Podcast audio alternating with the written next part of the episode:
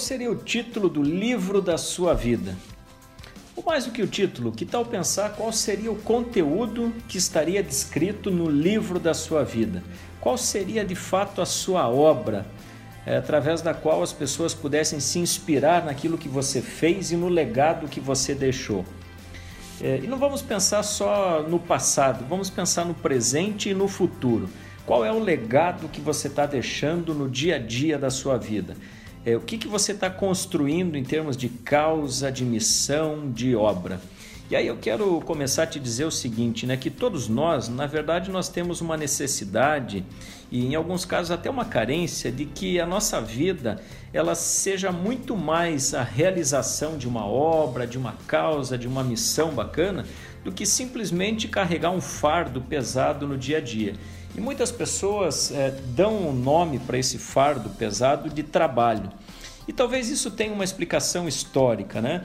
É, na verdade, a palavra trabalho, do ponto de vista etimológico, é, assim como no, no, francês, no espanhol, no italiano, ela tem origem num vocábulo latino chamado tripalho. Então a palavra trabalho surgiu desse vocábulo latino chamado tripalho, que era na verdade um instrumento de tortura, ou seja, eram três paus entrecruzados que eram colocados no pescoço de alguém e nele produziam desconforto. E é muito realmente desconfortável né, pensar que a etimologia da palavra trabalho é, significava tortura. Mas é importantíssimo entender que, na verdade, a palavra trabalho no latim ela significa labor. Né? É, e labor é justamente a nossa atividade laboral, ou seja, aquilo que nós nos envolvemos no nosso dia a dia. É, mas muito, muito mais do que ficar nessa discussão de tripalho e trabalho, é, o momento que nós vivemos e que eu quero convidar você a pensar é justamente no seguinte: é, é aquilo que os gregos chamavam já de poieses e que está muito em alta agora. Qual é a sua poiesis? Ou seja, qual é a sua obra? Aquilo que você faz, que você constrói, aquilo em que você se percebe, se vê, ou seja, a sua criação na qual você cria a você mesmo na medida em que constrói o seu trabalho, a sua poiesis, a sua causa. E é sobre isso que eu quero falar é, com você.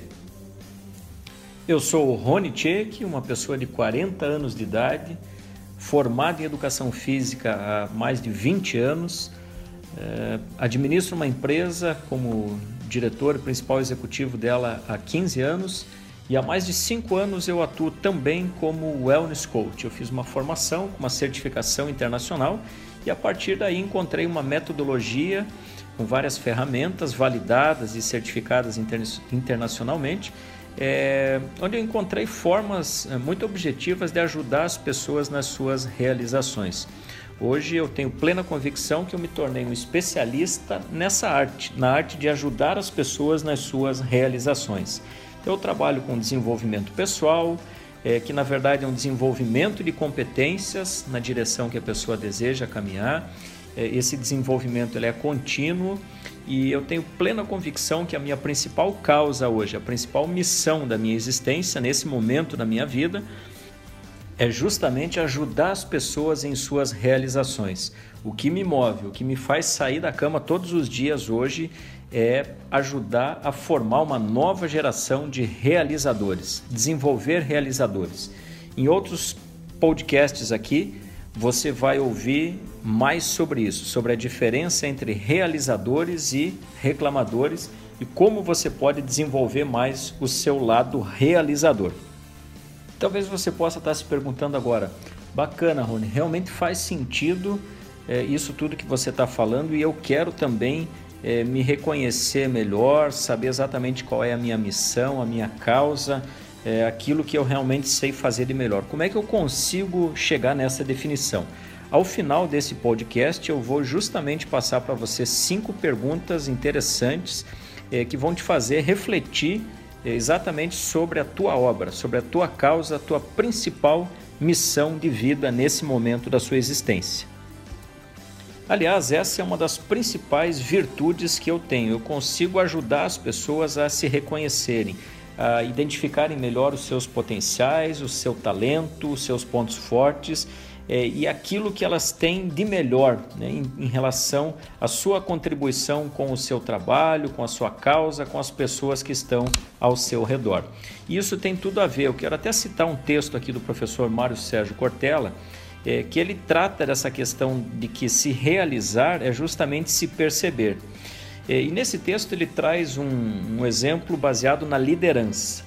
É, liderança, sem dúvida nenhuma, é algo muito desejado pelas pessoas, pelas empresas, pelas organizações, mas eu quero te convidar a pensar no seguinte: que liderança, na verdade, não é simplesmente um dom, é algo que nasce com as pessoas. Liderança é uma virtude. E do ponto de vista filosófico, virtude, na verdade, é uma força intrínseca que cada um de nós tem dentro de si. Por exemplo, podemos citar aqui como é, forças intrínsecas a coragem, o destemor, a própria iniciativa. E olha só que interessante: tudo que é virtual é força intrínseca. E virtual não é o que se opõe ao real, não é nesse sentido, mas aquilo que se opõe ao atual. Essa é uma discussão já muito antiga, né, que, que há anos se trata isso na filosofia, por exemplo, desde a época de Aristóteles, já no século IV a.C. É, e um exemplo bacana é o seguinte: a árvore ela está virtualmente contida numa semente. Portanto, a semente é virtualmente uma árvore. Quando ela passa a ser uma árvore, ela se atualiza. Essa questão da atualização é muito interessante. A intenção é se referir àquilo que concretamente está existindo. E se nós formos entender e considerar é, que a liderança é uma virtude, portanto, uma força intrínseca, é, qualquer homem, qualquer mulher, em qualquer lugar ou função pode desenvolver a liderança. A liderança é sempre circunstancial. E aí eu te pergunto, qual seria a diferença então entre o líder e o liderado? É justamente a circunstância, ou seja, a ocasião ou a situação em que as pessoas se encontram. Nenhum ou nenhuma de nós é líder em todas as situações. Nenhum ou nenhum de nós consegue liderar qualquer coisa ou todas as coisas e situações. Por outro lado, qualquer um ou qualquer uma de nós é capaz sim de liderar alguns processos, algumas pessoas, algumas situações, alguns momentos. E esse ponto merece ser explorado nesse podcast.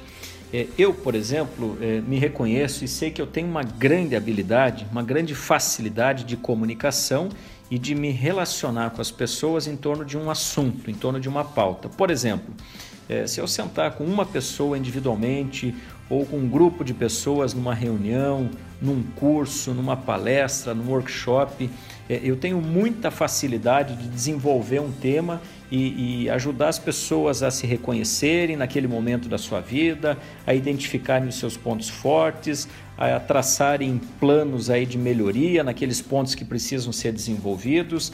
E eu faço isso praticamente de uma forma muito natural.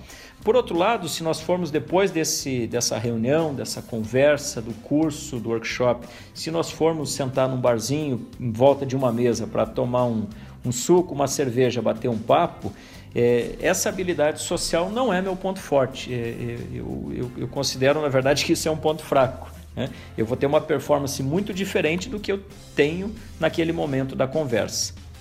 Eu quero caminhar para o final desse nosso podcast é, justamente provocando em você essa reflexão.